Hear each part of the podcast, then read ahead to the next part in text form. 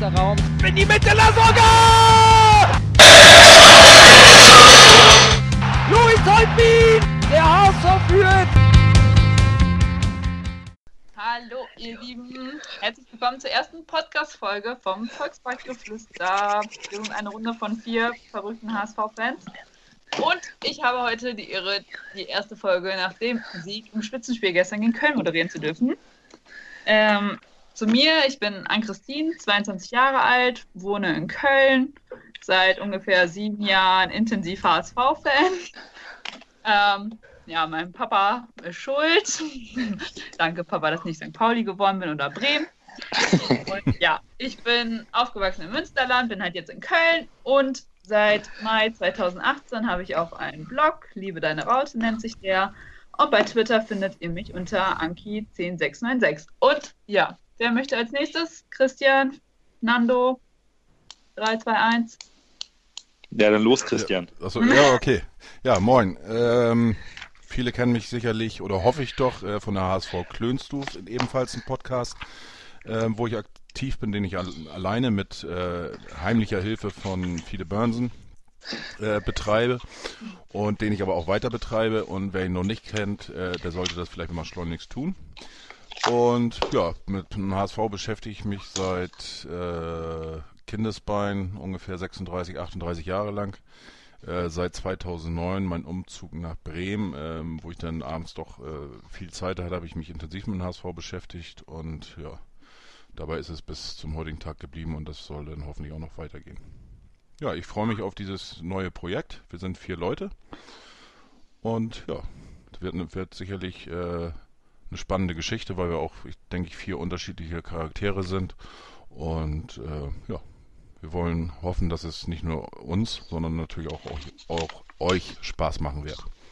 Ja. Ja, lieber Nando, dann stell du dich doch mal vor. Ja, jetzt kommt äh, der einzige Hamburger hier im, im, Podcast tatsächlich, geboren und aufgewachsen und von klein auf HSV-Fan. Ähm, Dank auch an meine Eltern, die als Portugiesen vollkommen fußballverrückt sind und mit der NDR 2-Konferenz mich ein bisschen angesteckt haben. Und der Kindergarten und Schulweg führte immer an der alten Geschäftsstelle am Roten Baum vorbei. Das war also sehr, sehr angenehm. Ähm, in den Netzwerken bin ich seit einiger Zeit nicht mehr ganz so aktiv. Früher viel im Forum, hatte selber einen kleinen ähm, Blog, damals noch als Liga Total die Bundesliga hatte bei der Telekom für den HSV. Und freue mich, dass ich an diesem Projekt teilnehmen darf und übergebe gerne an den noch unbekannten vierten Menschen in unserem in unserer Runde. An den Vater der Runde. naja, moin moin, hier ist Fiete Burnsen. Die, so ganz unbekannt werde ich den meisten nicht sein. Ich äh, bin auf Twitter als Fide06 zu finden. Ich bin seit Mitte der 70er HSV-Fan. Das äh, zeigt auch, dass ich äh, hier der Älteste in der Runde bin. Der erfahrenste. Der erfahrenste. Der erfahrenste, ja. Fitusalem. äh, viele kennen mich auch aus dem offiziellen HSV-Forum, wo ich Nando damals dann ja auch kennengelernt habe. Äh, denn äh, jetzt ja im Rautenforum. Äh, auf Facebook bin ich unterwegs als Vite Burnsen und äh, auf Twitter dann als Vite06. Ja. Und viele kennen mich eben auch äh, durch die Blogperlen, wo ich äh, als Teil der Blogperlen äh, meine Blogs schreibe. Ja, cool. So, also, ne, vier Leute, vier unterschiedliche Charaktere. Und jetzt blicken wir mal auf das Spitzenspiel von gestern gegen Köln zurück. 1 zu 0 gewonnen. Was sagt die Statistik, Christian? Die Statistik, ja genau, die sagt, dass wir 1-0 gewonnen haben. Mhm. Ähm, ja, äh, die Statistik belegt das eigentlich auch ganz gut und, und äh, gerade bei den, wenn wir bei den Torschüssen anfangen, mit 23 zu äh, 11 Torschüssen, ähm, wobei die, die Zahlen natürlich immer ein bisschen äh, ja, mit Vorsicht zu genießen sind, weil da scheinbar auch Schüsse äh, gelten, wo nur ein Versuch stattgefunden hat, der gar nicht aufs Tor gekommen ist oder wie auch immer. Ähm, ähm, aber zeigt. Darf ich da kurz was zu sagen? Ja, klar. Tor, Torschüsse sind äh, äh, Schüsse, die aufs Tor gehen. Also, also hier die, die in Richtung Tor Richtung, gehen genau. und dann gibt es äh, Schüsse aufs Tor äh, nochmal gesondert oftmals als, als Statistik. Und das sind dann die, äh, all die, die, äh, wo der Torwart eingreifen musste. Oder, oder die eben zum Tor geworden sind. Ja. Das Ja. sind Schüsse aufs Tor. Also ein Pfosten oder Latte oder so zählt nicht als Schuss aufs Tor, weil der wäre ja nicht reingegangen. Ähm, ja, ähm, Ballbesitz ähm, ist, glaube ich, das erste Mal in dieser Saison, dass wir da nicht äh, einen, einen ho hohen Wert haben. Ähm, den haben wir tatsächlich verloren, in Anführungsstrichen, äh, diesen Punkt mit 49 zu 51 Prozent. Also eigentlich war das ja pari pari.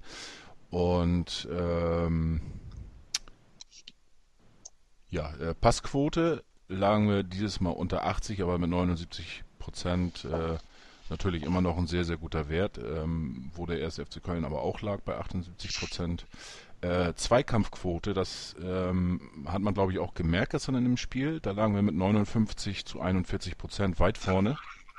Ja. Und ähm, ist auch äh, der höchste Wert in diesem Jahr, in dieser Saison. Ähm, sonst war überwiegend eigentlich haben wir die Zweikampfquote verloren. Ähm, ja, das so das andere klar äh, 8 zu 1 Eckbälle äh, zeigt natürlich auch deutlich, dass wir da äh, im Vorwärtsgang ähm, ja einfach einfach äh, um Klassen besser waren gestern. Ähm, insgesamt war es natürlich, glaube ich, äh, kein Spitzenspiel. Das haben auch die äh, Leistungen, sag ich mal, der, der Kölner haben da nicht mitgespielt. Äh, zu einem Spitzenspiel gehören immer zwei Mannschaften in meinen Augen. Richtig. Aber, aber insgesamt ähm, würde ich eigentlich schon sagen, dass es spielerisch ein ähm, für die zweite Liga ein höheres Niveau hatte. Ähm, ja, ja. dann ja, Nando äh, war ja im, ja. im Stadion. Vielleicht kannst du ein bisschen davon berichten. Ähm, ja, es ist immer ganz erstaunlich, äh, dass die Stadionsicht sich vom Fernseher äh, teilweise gravierend unterscheidet. Dass die, die Zweikämpfe, das, das war äh, auch im Stadion ganz klar. Das hat man auch in der Stimmung gemerkt, dass äh, Hamburg deutlich griffiger und aggressiver war. Ähm, und die Räume für Köln sehr, sehr eng gemacht hat, was auch ähm, ein bisschen an der deutlich statischeren Positionshaltung unter Wolf, glaube ich, ist, dass da die Außenspieler außen bleiben und Lasogga auch stur zentral bleibt.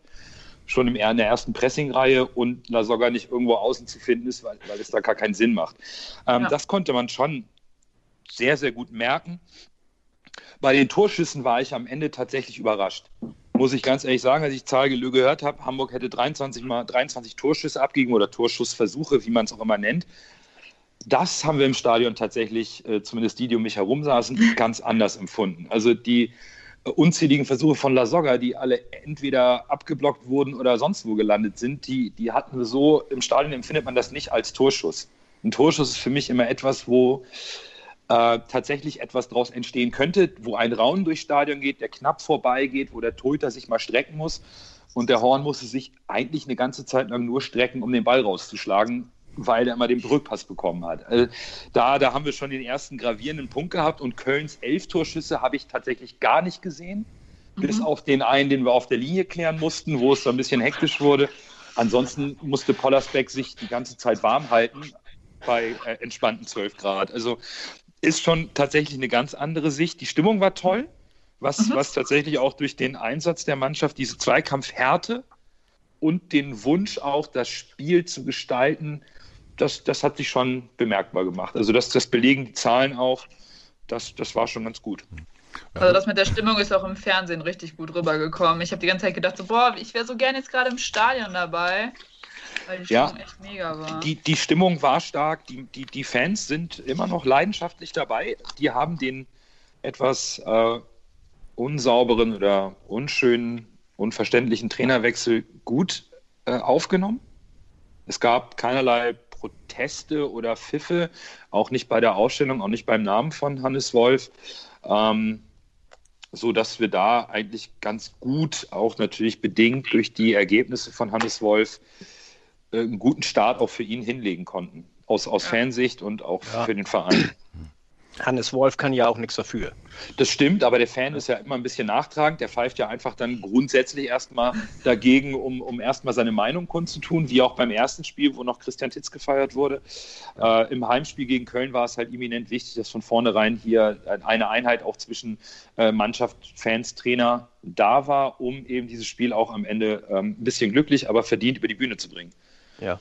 Auf ja. der Nord habe ich auch einen Banner gesehen, Vorstand raus. Also ganz ohne Proteste ging es nicht. Nein, das stimmt. Es gab auch noch einen Banner. Äh, Christian Tritz, äh, ein Trainer mit Herz. Mhm. Ähm, natürlich äh, darf man da nicht vergessen, dass äh, nur durch äh, Christian Titz eigentlich der Abstieg überhaupt erträglich wurde, weil er ein Stück den HSV wieder den Fans nahegebracht hat. Und das tut unseren Fans, die leidgeprobt sind, sehr emotional natürlich weh und dann, äh, aber die Äußerung ähm, waren wirklich nur auf diesen beiden Plakaten. Das eine habe ich nicht gesehen, was du gesagt hast, das andere habe ich gesehen. Ähm, das beschränkte sich tatsächlich darauf. Ansonsten war der Support von vornherein rein durchweg positiv für die Mannschaft und ja. auch entsprechend für den Trainer. Genau. Ja, erste Ein, Halbzeit. Eins wollte ich noch, noch äh, äh zu, sagen zu deiner ähm, ja was du eben gesagt äh, Nando, du hast äh, zwei Chancen für, für Köln äh, unter den Teppich gekehrt, in Anführungsstrichen. Das war einmal ein langer Pass nach vorne auf äh, den unaussprechlichen Gorassi. Äh, genau, danke. Den er mit der Brust super angenommen hat und dann direkt äh, äh, abgeschlossen hat. Allerdings war das mehr ein ja. Rückpass. Ja, ähm, also wenn stimmt. er den wirklich richtig trifft und so, äh, dann äh, kann er schon anders aussehen. Und dann hatten wir in den ersten äh, pff, muss ich jetzt lügen, nach zwei Minuten, glaube ich, oder sowas, äh, kam ein Kölner von außen durch, aber äh, das war auch mehr so ein, so ein Rückpass in die Mitte. Ähm, hätte man eigentlich ähm, äh, mehr draus machen können, aber ich denke mal, bei, bei man hat auch gesehen, dass irgendwo ein bisschen die, das, das, Selbstverständnis beim äh, FC nicht vorhanden war und, und auch die, ja, die, die, die, wie nennt man das, die, die Ausstrahlung von den, von den Spielern einfach irgendwie nicht so richtig gepasst hat. Ne, bei Köln brennt es halt auch, ne? das hat man schon ja. gemerkt, dass die unsicher waren. Ja. Ähm, es gab auch noch eine Szene, wo Lacroix ganz, ganz stark und abgeklärt den Fuß vorgehalten hat, bevor der Ball in die Mitte gespielt wurde. Also Köln war schon in ja. Nähe unseres Strafraums am Ende überrascht mich einfach aus Stadionsicht. Ich komme nach Hause, gucke auf die Statistik, höre sie heute nochmal und denke, elf Torschüsse habe ich einfach nicht gesehen, ja, ja. weil mich das viel mehr mitgenommen hätte, wenn Köln wirklich elfmal auf unser Tor gezimmert hätte. ähm, äh, das, das ist ja nicht gezimmert. Da ist zum Beispiel auch äh, der Kopfball ja, von Terodde dabei, weißt du, der, klar. der äh, nicht, nicht ordentlich, wo er nicht ordentlich hinter dem, Kopf, hinter den Ball kommt. Äh, genauso wie auf der anderen Seite bei uns La Soga hat, da kommen nämlich die ganzen Torschüsse her. La Soga hat eine ganze Menge Kopfbälle gemacht, also bestimmt sieben, acht Stück würde ich schätzen. Gezählt habe ich sie jetzt nicht, also Nein, jetzt bloß ganz, also, aber er hat von den, von den 20 oder 23 Torschüssen hat er tatsächlich neun Stück. Zehn äh, habe ich gelesen, aber ja, ja, ja. irgendwie sowas. Also ja. dann, dann, dann, dann sind das äh, fünf, sechs Kopfbälle oder so, weil die, die zwar aufs Tor gingen, aber äh, nicht gefährlich denkbar, waren. Denkbar ungefährlich waren. Genau. Und das wird aber mitgezählt. Ne? Genau. Und im Stadion empfindest du eigentlich Torschüsse oder Torchancen. Das verbindest du ja. Das ist ja eins im Endeffekt: ein Torschuss, ein Torabschluss, eine Torchance verbindest du eben äh, immer dann, wenn es gefährlich wird. Und, und ja. dann, dann, dann relativiert sich so eine Statistik natürlich auch, wenn man im Stadion ist, äh, total. Aber in Summe ähm, spricht es ja schon eine deutliche Sprache, dass wir mehr Torversuche, wenn wir es mal so nennen wollen, ja. äh, zustande gebracht haben aus aussichtsreicherer Position als Köln. Also das, das war schon eindeutig. Richtig. Abs absolut. Also da, da, ähm, da, braucht man auch jetzt nur einmal gucken, wenn man sich die Gesamtstatistik äh, über die Saison hinaus ähm, anschaut beim HSV und auch beim 1. FC Köln. Äh, der HSV liegt nach diesem Spiel im Schnitt bei, äh, ja, ich runde jetzt einfach mal auf, 14 äh, Torschüsse pro Spiel mhm. und äh, der FC bei 15. Ja. Ne, und, ja, der FC ähm, ist aber viel effektiver, weil wir nur 14 Tore geschossen haben. Ich wollte es gerade sagen, ja, ja. Ne? Also. Klar, ne? er, er macht, vor, schießt ja auch zwei, zwei, Tore pro Spiel und wir nur bei 1,17. Ähm, aber aber ähm, ich wollte damit auch nur sagen, wir haben einfach nur 10 zugelassen.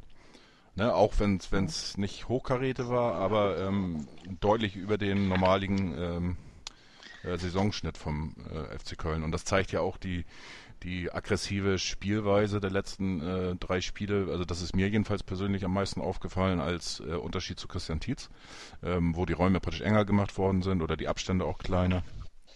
Und ähm, ähm, auch damit begründet, dass das ähm, ähm, erhöhte äh, Zweikampf, äh, nee, Mann, äh, dass die Zweikampfquote sich doch deutlich verbessert hat unter äh, in den letzten Spielen. Also Ja, ich finde, wir kommen auch nicht mehr so häufig in Kontersituationen, also Ja. dass die Mannschaft, gegnerische Mannschaft kontert, weil die Räume halt sehr, sehr eng sind. Ähm, das stimmt. Aber Ja. äh, äh, trotz alledem war unsere Defensive in dieser Saison noch nie das Problem. Also Nee. fünf gegen Regensburg mal abgezogen und die drei im ersten Spiel gegen Kiel kassieren wir äh, in zehn Spielen äh, drei Gegentore. Also defensiv standen wir eigentlich immer recht solide, auch wenn es am Anfang in der Balance nicht passte, vollkommen richtig. Da musste Titz korrigieren. Ähm, in Summe haben wir aber eher das Problem, dass wir bei zwölf Spielen nur 14 Tore geschossen haben absolut. finde aber ich. Also das, das ist ein größeres Problem, Wo- weil ähm, die zweite Liga doch sehr ausgeglichen ist. Ja, Äh, da kann dir ein Gegentor kurz vor Ende, wenn du selber mal keins machst und dich ein bisschen abkrampfen musst, das hatten wir ja zu Genüge, kann dir das Genick brechen. Ja, du darfst aber auch nicht vergessen, wir, wir haben natürlich in den Spielen äh, bis, bis zum Regensburg-Spiel mit diesem 0 zu 5, haben wir in sehr, sehr vielen Spielen auch richtige Hochkaräter zugelassen, wo wir auch, auch, auch oft Glück gehabt haben. Ne? Also die Ja. ri- richtig verbessert hat, Dresden. hat sich das wirklich erst nach dem Spiel ähm, gegen, Gegen Regensburg. Regensburg. Da hat, da hat es peu à peu korrigiert, was ja. besser, genau. ja. Das stimmt. Ja, aber Das- zu Kost, auf Kosten der Offensive, ne? Ja, und, Die- und das kommt jetzt so langsam wieder ein bisschen besser, ne? Ja. Ja, kommen Naja, wir nochmal zum Spiel. ja. Erste Halbzeit hatten wir die Chance von Art, den Pfostenschuss.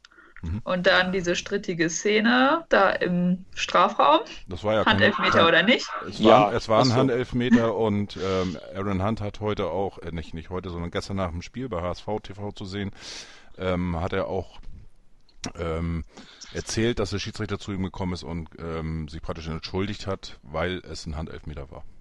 Ja. Und Narei hatte, glaube ich, noch den Horn zu einer Parade gezwungen. Ja, das war, Richtig. Genau. das war Ja, direkt, direkt davor, genau. Genau, das war, das Ja. war diese Szene, ne? wo es im Strafraum Ja. äh, mit dem Nachschuss, Handelfmeter, ja, nein, Ja. also ja. Genau, das, das war aber auch schon ziemlich alles in der ersten Halbzeit irgendwie. Das Echt? war noch sehr, sehr ruhig. Ja, also was uns so aufgefallen ist, so es fehlt irgendwie so diese Leichtigkeit, ne? Diese, dieses einfach dieses Verständnis, ich spiele jetzt dahin und dann spiele ich dahin. Und ich immer, und du merkst halt, die müssen einfach immer so viel überlegen und dann dauert das so lange und dann ist die Chance eh vorbei. Na, ich hatte so das Gefühl, erste Halbzeit, äh, die langen Pässe nach vorne, äh, die waren ziemlich äh, ungenau, um das mal vorsichtig auszudrücken.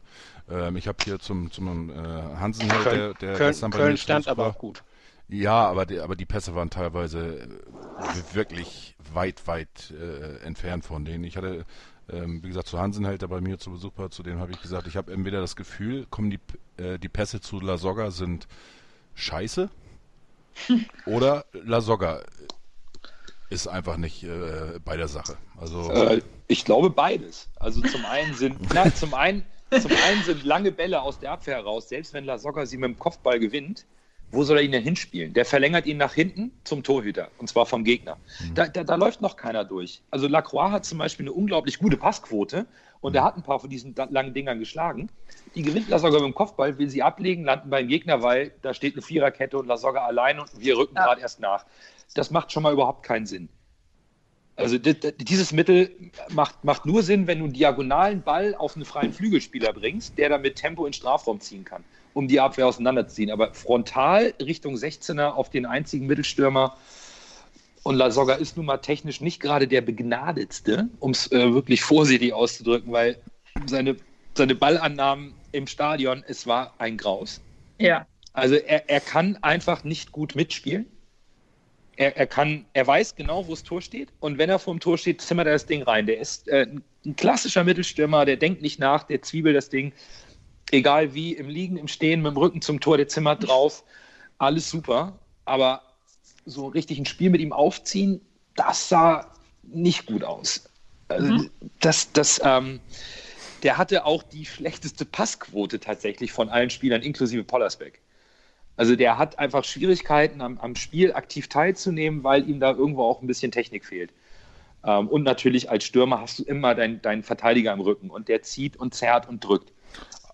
Ja, äh, alles richtig, wobei er für einen Stürmer äh, eine hervorragende ähm, Zweikampfbilanz hatte. Absolut. Normalerweise, Die hatte er. normaler, also da war ich richtig erstaunt, wo ich das gesehen habe. Ähm, auf der anderen Seite auch wieder nicht. Ähm, er hat tatsächlich eine Zweikampfquote von 61 Prozent und normalerweise liegt ein Stürmer bei 25 bis 30 Prozent oder Ja. sowas um den Dreh. Also das war schon, schon auffällig. Äh, Passquote klar, aber er lag immerhin noch über 50 Prozent. Das stimmt. ähm, aber in der Und gegnerischen Hälfte er bei hat- unter 50. Er hat in den letzten Spielen eigentlich auch immer so ein, zwei äh, gute Szenen gehabt, wo er einen Mitspieler in Szene setzt. Das ist, äh, er hat zum Beispiel äh, in der ersten Halbzeit die Chance von Nairei, die stammt vom Pass von Lasogga. Letzte Woche hat er ja das Tor vorbereitet Mhm. von Nairei. Also dies- diesen, diesen aus dem, aus Mhm, dem Fußballlenker, genau. Ja, ja, diesen langen Chip. Und die Woche davor hat er auch, oder im Spiel davor hat er auch irgendwie, ich weiß jetzt nicht mehr genau, aber, aber äh, er macht auch ein paar gute Vorbereitungspässe. Also Ja. Ähm, das, das steht auch völlig außer Frage. Ich will damit nicht sagen, dass der nicht weiß, wie man Fußball spielt. Er ist aber zum größten Teil vorne. hört, hörte sich aber fast so an, deswegen habe ich das jetzt nochmal so ein bisschen erwähnt. ne? Nein, dass der eine tolle Vorlage auf einer Reihe gemacht hat und auch Platz hat, um den Ball zu spielen und das auch kann und das auch sieht, ist keine Frage. Aber mit dem Rücken, mit dem Gegner im Rücken, wenn er als Anspielpartner vorne den Ball festmachen soll und ihn ablegen soll, das kriegt er nicht hin. Da verspringt ihm der Ball. Das, Und- das ist nicht sein Spiel. Das ist überhaupt nicht sein Spiel. Und dann haben wir ja das Problem, dass unser Spiel ist, aufgrund der Spieler, die wir aufstellen, nicht ist, über außen Flanken auf ihn zu bringen. Wir hatten nämlich, das, das habe ich tatsächlich mal nachgelesen, Narei hat aus dem Spiel heraus drei Flanken geschlagen und Sakai eine. So, Ja. Wang, Wang keine, Hand keine, Arp keine, der nämlich eigentlich auch Stürmer ist und von außen nach innen zieht, um in den 16er zu gehen. So können wir natürlich auch einen Lasogga nicht ordnungsgemäß bedienen. Der sitzt im Strafraum, geht rein und wartet auf Seh- die Bälle, wo er reingehen kann. Sehe ich ein bisschen anders. Sehe ich ein bisschen anders. Äh, statistisch gesehen äh, sind Flanken nicht unbedingt das erste Mittel der Wahl, um Tore zu machen. Es gibt natürlich Ausnahmen. Also Augsburg ist so eine Ausnahme, die haben eine sehr gute Quote, aber äh, normal ist das äh, nicht die beste taktische Anordnung. Also Wir mit haben- Flanken, wir haben- ganz kurz, bevor du sagst, mit Flanken meine ich jetzt nicht, dass wir zur Eckfahne laufen und das Ding hoch reinschlagen. Mit Flanken meine ich auch, zum Strafraum zu ziehen und den Ball schön scharf mal in den Rücken der Abwehr zu spielen. Und jemanden schicken und so, und, ne? und mal jemanden schicken. Narei dribbelt aber gerne noch den sechsten Gegenspieler aus und Also- dann ist der Ball weg. Ja, das, das, das stimmt. Äh, Also Äh. mit Flanken meine ich tatsächlich, wenn wir das Spiel über die schnellen Außen breit machen, den Ball dann auch mal aus dem Tempo dem in den Rücken zu, zu spielen, wo unsere Angreifer rein, in, die Mitte rein, Ja. so dass unsere Angreifer reinlaufen, den Vorteil gegenüber dem Verteidiger aufgrund der Position des Laufweges haben und den Fuß eigentlich fast nur noch hinhalten müssen oder zumindest einen sauberen Abschluss hinbekommen. Das ist Ja. auch das, was Lasogga liebt. Der ist nicht der schnellste, den kannst du nicht schicken. Aber der kommt hinterher, der weiß, wo er, der weiß ganz genau, wo er hin muss. Und wenn der Ball mal reinkommt in den Strafraum, dann wirft er sich auch mit seinem Körper volle Wucht rein und drückt das Ding auch über die Linie. Das machen wir nicht. Ja, Oder zu wenig. Zu, Zu wenig, Nicht, zu wenig, nicht, ja. nicht stimmt nicht, aber zu wenig. Ähm,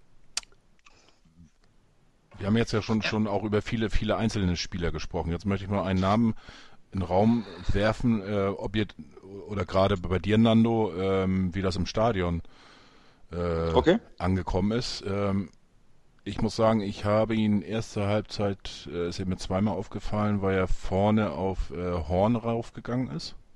Mhm. Äh, ich rede von Luis. Ha.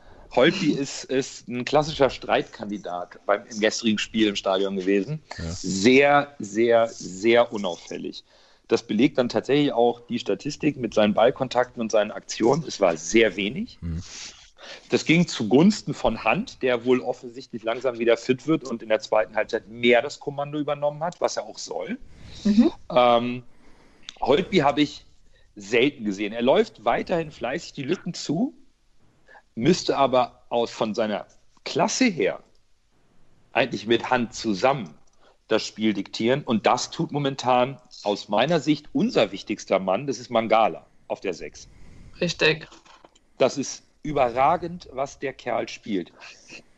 Es ist, äh, für mich war das gestern unfassbar. Also das, ich habe wirklich selten einen alleinigen Sechser in einem Spitzenspiel, auch wenn es die zweite Liga war, so fehlerlos und energiegeladen 90 Minuten lang das Spiel wirklich diktieren sehen. Mit der ist der Wahnsinn. Jahren. Der, der ist, der ist einfach der Wahnsinn. Ist Holtby dann vielleicht der neue Dieter Eils?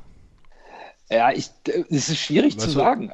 Also für, für, für, die Jüngeren ne, unter uns, Dieter ja. Eils, äh, äh, den hatte man, ich, ich weiß gar nicht, bei Welt, irgendeiner Weltmeisterschaft war das, glaube ich, ne? Oder war das, war das 96 bei der Europameisterschaft? Irgendwo, ich, keine Ahnung. Ähm, der Kettenhund. Ja, einer, der eigentlich unsichtbar ist, aber immens wichtig für die Mannschaft, weil er eben äh, in die, die, ja, die Räume dann zumacht und eben den Rücken frei hält für andere wichtige Leute Ach, im Mittelfeld. So. Ähm, kann man das vielleicht so positiv irgendwie ähm, bringen? Ich weiß es passt, nicht. Also. Passt, passt nicht ganz. Das, äh, ja. äh, weil also der, der Eils ja auch, auch weiter hinten gespielt hat, als, ja. als äh, Holtby das tut. Äh, aber äh, Holtby ist eben eine, äh, das schafft überall Überzahl, ne? Hm. Das stimmt, das stimmt. Dadurch, also, dass er hier läuft, läuft und läuft und läuft und läuft immer, äh, ja, läuft lückendicht und, und schafft auch Überzahl, äh, um, um und, und das ist auch wertvoll. Also das, das fällt nicht oftmals nicht so auf, aber das, das ist schon sehr wertvoll. Ich, ich glaube, wir würden auch weniger darüber diskutieren, wenn wir mehr Tore machen würden. Dann würden wir nicht darüber sprechen, wo mhm. denn mal ein Holtby in Aktion tritt oder mal der, wenn wir mhm. allgemein offensiv etwas stärker wären. Wenn wir zwei, drei Tore machen, spricht am Ende keiner drüber, ob der Holtby oder der Hand heute den Pass gespielt hat.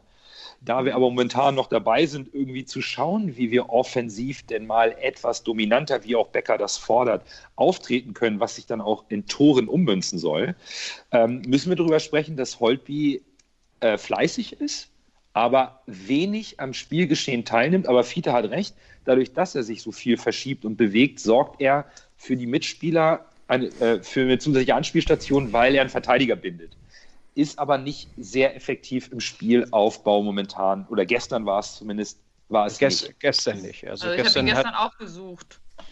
Kaum gesehen. Er hat, hat bessere Spiele gehabt als gestern, ja. das stimmt schon. Also das, da bin ich mit. Es ist aber, aber auch, ja. Ich, ich, möchte mal äh, ein bisschen weg von, von den einzelnen Spielern und so, sondern erstmal äh, überhaupt zur, zur äh, gesamten taktischen Aufstellung. Ja. Was mir nämlich aufgefallen ist, gegen wen haben wir äh, haben wir ja im Grunde genommen die gleiche Aufstellung gehabt, äh, von den Namen her. Ja. Aber. Auch von der Taktik. Nee, Taktik eben nicht. So. Eben nicht. Wir haben nämlich äh, hier äh, gegen Ab wen? und Ab und wer war, war rechts? Narei. Äh, Ab und Narei, die haben, haben zentraler gespielt und haben und, und, äh, ich weiß, was du. Äh, Sakai ist weiter außen geblieben und ist nicht in die Dreierkette reingerückt. Und, wie, und wie gegen wen? Santos, Sakai und Santos, äh, ja. ja. Die, die genau. sind beide weiter außen, die haben, haben so mehr die ganze Außenlinie äh, genau. beärgert. Mhm. Und äh, diesmal haben äh, die beiden eigentlich ziemlich, äh, äh, ziemlich zurückgestanden. Also, äh, also die, die waren eigentlich sehr, sehr defensiv. Wen meinst du jetzt? Äh, Ab und, und äh, Narei. Ja, das stimmt. Ähm, die, haben, die haben ja. meistens äh, so eben hinter der Mittellinie gestanden. Ja, das, wir, das, das ist richtig. Also ich, ich dachte, äh, du, du meintest jetzt die Grundausstellung. Und, und, dann, und dann, auch richtig, und dann auch richtig breit. Ja, mhm. das also war, das, das, das, war erkennbar tatsächlich auch im Stadion. Das, ähm, da hat man im Angriff Fita abgesucht, ähm, als Santos den Ball nach vorne gebracht hat und der sicherte aber rigoros an der Mittellinie ab, um den Konter abzufangen. Das ist eine ähm, eine der, der, der offensichtlicheren Umstellungen bei, äh, zu, zu Titz ist tatsächlich, dass er Wert legt auf eine solide Absicherung. Und dann muss der Außenstürmer oder der Stürmer oder der offensive Mittelfeldspieler muss dann zurückstehen in dem Moment, wo ein defensiver Spieler die Lücke nimmt und loszieht, wie bei Mangala, wo sich dann unbedingt eine Hand oder ein Holpi fallen lassen muss und was sie auch tun. Das klappt ja. besser, sorgt auch für mehr Stabilität, weil die langen Bälle zum Kontern nicht mehr im 1 gegen 1 von uns verteidigt werden müssen, sondern mit Überzahl. Ja. Also das, das, äh, das hatte ähm, Wolf auch heute, äh, in, ich glaube in der Presserunde nochmal bestätigt. Also er hat auch, auch äh, Arp zum Beispiel eine sehr, sehr gute äh, Leistung bescheinigt gestern. Ja, war ähm, ja. Er, er war eben nicht, nicht der klassische Stürmer, wie ihn ja natürlich viele sehen wollen, wie auch immer, sondern wirklich, äh, ja, er gehört zu den ersten, der äh, dementsprechend ähm, äh, das, äh, na, wie nennt man das? Das, äh, das Draufgehen heutzutage neu. Pressing. Das Pressing, genau. Äh, zur ersten Reihe ähm, vom Pressing. Und er sagt, Abt, er sagt, da siehst du das Talent. Ne, da hat er nochmal richtig Ja. äh, von ihm geschwärmt. Er hat die Fähigkeiten, äh, fast überall zu spielen und hat dann äh, die Aufgabe sehr gut gemacht. Also ich fand, Ab fand stammt ja, auch. stammt ja ursprünglich auch aus dem Mittelfeld. Ist ursprünglich Mittelfeldspieler. Ja, aber Ja, aber mehr von der 10, ne? Ja, Ja, aber- er war immer, immer zentral. Was sagt ihr denn zu Leo Lacroix als Ersatz für Bates? Seid ihr der Meinung, der müsste jetzt immer spielen für Bates? Oder Also war, hat mich sehr positiv überrascht. Zu Anfang Ja, hat er, hat er ein bisschen, falsch gestanden, aber dann hat äh, Pollersbeck ihn zwei, dreimal zur Seite genommen und hat ein bisschen was erklärt und so. Und nachher hat er richtig gut gestanden und, und äh, hier Van Drongelen und, und Lecroix, die haben die sehr gut ergänzt. Er hat sich sehr gut mit, mit Sakai und auch mit Mangala verstanden. Also ich war sehr positiv überrascht. Halte Bates aber doch einen Tick für einen Tick besser. Ich Also, nicht. ich bin eigentlich auch mega überrascht von ihm, weil ich in dem, in dem einen Spiel, ich weiß gar nicht mehr, gegen wen es war, fand ich ihn jetzt nicht so super. Ich weiß gar nicht mehr, wo er gegen gespielt hat. Zweiter Schon Spiel das. Also sein erster Einsatz war auf jeden Fall eine Katastrophe. Da hast du Richtig, der war ja. furchtbar. Und ja, gestern, so erste zehn Minuten, hat man noch so ein bisschen gemerkt, okay, Van Drongelen, Pollersbeck, die mussten ihm alle noch ein bisschen ein paar Takte dazu sagen, wie er jetzt zu stehen hat, aber sonst im Endeffekt hat er auch viele Kopfbälle gewonnen, viele Zweikämpfe gewonnen, eine mega Passquote. Also ich war jetzt echt positiv von ihm überrascht und ich weiß gar nicht, wie man jetzt aufstellen soll, ehrlich gesagt. Ich, ich glaube, er hat gestern auch ein bisschen profitiert, dass ähm, Sakai einen sehr guten Tag hatte. Ja, Ähm, da, war, da war ich echt überrascht, muss ich sagen. Positiv. Hat mich auch sehr gefreut für ihn, weil er ja doch äh, in den letzten Wochen äh, stark immer in der Kritik war, stand und äh, drohte hier so, ein- so ein zweiter äh, Diekmeyer schon zu werden. Ja, ja, das Ja. stimmt. Und also gestern muss Wobei ich sagen, das war ich eine. glaube auch, ich glaube auch die, die Aufstellung äh, ist äh, Sakai entgegengekommen. Er musste nicht mehr die ganze, ganze Seite beackern, Hm. sondern äh, wie gesagt, also er konnte äh, bis, bis gut zur Mittellinie und dann war eigentlich ziemlich Schluss. Also aus meiner Sicht war das gestern gegen Köln die äh, beste Defensivleistung der Saison. Ja. Also mein, mein, mein Fazit zu Lacroix und Bates wäre, an Hannes Wolf Stelle zu überlegen, ob man dem Lacroix die Chance gibt, in Aue seine Leistung zu bestätigen, um den Konkurrenzkampf auch mit Bates nochmal nach oben zu bringen. Weil der Lacroix war eigentlich abgemeldet. Jetzt kommt er mit so einer Leistung zurück. Vielleicht könnte man die Länderspielpause nutzen, um ihm noch ein Spiel zu geben und die beiden dann nochmal konkurrieren zu lassen. Ja.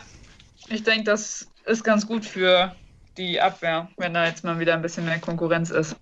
Ich, ich muss ehrlich gestehen, ich weiß jetzt nicht genau, wie, wie Aue ähm, äh, spielt nach vorne, wa- was, was die auch da äh, vorne im Sturm haben. Ähm, ich, Ich habe mir nur die Taktik date, von denen kann ich nicht so- angeschaut. Das kann ich ja, dir sagen. Ja, das, kannst du eigentlich vergessen.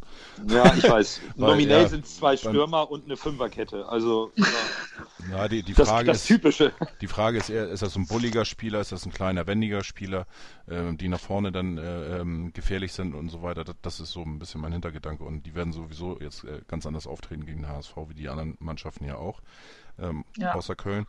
Ähm, ich denke, man, man, man, äh, Wolf wird äh, sicherlich nichts falsch machen. Egal wie er sich entscheidet, ob jetzt für Bates oder für Lacroix. Und also auf, all- auf alle Fälle hat er äh, gezeigt, dass es eine Alternative sein kann. Richtig. Und ähm, das war schon, wie gesagt, gestern eine ansprechende Leistung. Ja, sehe ich auch so. Und da, Ja. da, hilft, da hilft natürlich das gesamte Defensivverhalten der Mannschaft, was gegen Köln tatsächlich zu 90 Prozent einwandfrei war. Also das hilft natürlich jedem Innenverteidiger, wenn du nicht ständig eins gegen eins Konter verteidigen musst, sondern in Ruhe deinen Gegenspieler dir zurechtstellst. Den Terodde hast du ja eigentlich gar nicht gesehen, bis auf sein Luftloch gefühlt. Also ich habe immer geguckt, wann kommt denn der Brecher? Und da war nichts. Da war, da war einfach nichts vorhanden und das hilft natürlich, wenn die ganze Mannschaft ein geschlossenes Pressing über den Platz halten kann und der Abwehr dann in den Innenverteidigern speziell äh, Zeit zu geben, sich die Stürmer zu stellen, den richtigen Weg auch zu antizipieren, den der Ball eventuell gleich macht, um das Ding abzufangen. Und natürlich unsere offensiven Außenverteidiger, dass die Zeit bekommen, zurück in Position zu laufen. Was der Santos an offensiven Laufpensum hat, muss der nämlich auch wieder nach hinten machen. Mhm. Das ist auch nicht ohne. Äh, äh, vor allen Dingen, ähm, es ist auch schwer, jetzt ähm, aus diesem Spiel von gestern Schlüsse auf die anderen Spiele, auf die folgenden Spiele zu ziehen. Das kann weil, man weil es, nicht. Nee, das ist äh, ja eine ganz andere Liga, sage ich jetzt mal. Ähm, es ist ja wirklich so, von den 17 äh, Spielen, die du hast, hast du äh, 15 Spiele, äh, wo sich die Mannschaften hinten reinstellen. Und äh, nur ja. gegen Köln hast du eigentlich ein richtiges äh, äh Fußballspiel. Fußballspiel. Ne? Und, und, gegen Pauli hast du ein Derby, was emotionsgeladen ist und eine besondere Brisanz hat. Ansonsten. Ja, haben sollte. Also das, das ja, über das geschenkt. Derby wollen wir jetzt lieber ja. nicht sprechen. Nee, nee, nee, aber geschenkt. aber das sind, ist ja so, ne? Also du hast, du hast eigentlich immer nur diese Mauer vor dir, die du irgendwie runterschlagen musst. Am besten immer mit einem schnellen Tor. Und da tun wir uns halt tatsächlich noch sehr, sehr schwer. Absolut. Ja, das ist wohl wahr. So, was haben wir denn noch so? Ja, das Tor, 85. Minute, was ja zu 95% auf Santos geht. 99,67. Ja, 99,67, gar kein um Problem. ich will nur Fiete ärgern, weil er der Meinung ist, es geht nicht ganz so viel an Ah ja, das hatte ich irgendwie bei Twitter gesehen. Ja, wir haben uns da. er hat euch wieder ein bisschen.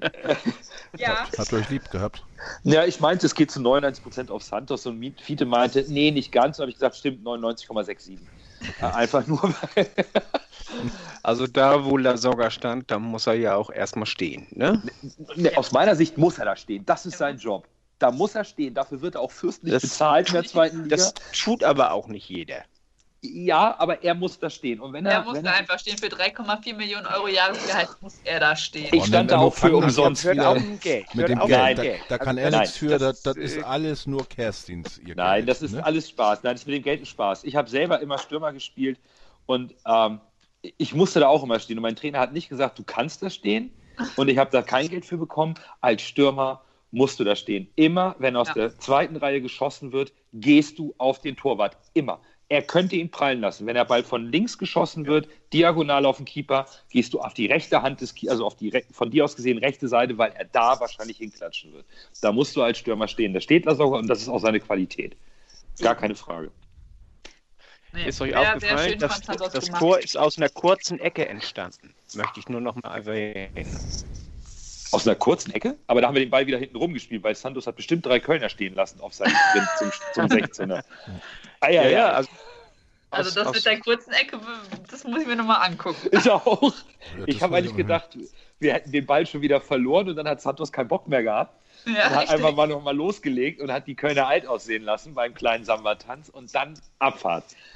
Ich meine, das sah überragend aus. Das sah wirklich, der Typ kann Fußball spielen als Außenverteidiger. Das ähm, ja. sollten wir das Preisschild, glaube ich, äh, äh nochmal erhöhen für den nächsten Sommer. Das, ähm, das, das wird, wird wehtun. ihn zu halten. Also wenn ein Verein kommt, der weiß ich nicht, wie viel X Millionen bietet, dann können wir nicht mehr Nein sagen. Ja, und wir können vor allen Dingen auch keinen gleichwertigen Ersatz zu so einem günstigen ja. Preis bekommen. Also das, ähm, das war ein absoluter Glücksgriff. Ob, trotz der Anlaufschwierigkeiten hat er sich hier durchgebissen. Und für mich nicht wegzudenken auf der Außenverteidigerposition, überhaupt nicht im gesamten Spiel nicht. Ja, ja Paulus Beck hat ja auch nach dem Spiel gesagt, Santos kann Champions League spielen. ja, das. Ja. Ähm, es gibt nicht viele Außenverteidiger im europäischen Fußball, die, die wirklich Fußball spielen können. Das ist ja so eine kritische Position. Ja. Wir hatten ja eben auch unseren, unseren speziellen HSV-Experten Diekmeyer eben genannt, der ja auch jahrelang unangefochtener Stammspieler war, weil es so schwer ist, da Ersatz. Äh, Ersatz zu finden, der über dem Durchschnitt liegt. Also ja. bevor du für viel Geld Durchschnitt kaufst, nimmst du den eigenen Durchschnitt, den du hast. Bayern hat sich auch einen Rafinha noch als Ersatz geholt. Äh, eigentlich äh, von der Qualität nicht zwingend ausreichend für Bayern München, aber es gibt nichts auf dem Markt, was irgendwie äh, helfen kann. Und da ist ein Santos natürlich ähm, schon, wenn wir ehrlich sind, viel zu gut für den HSV in der aktuellen Situation. Ab, absolut, aber man, man sollte trotzdem ein bisschen die Kirche im Dorf lassen. Äh, äh diese Champions League gefasel und so weiter. Äh,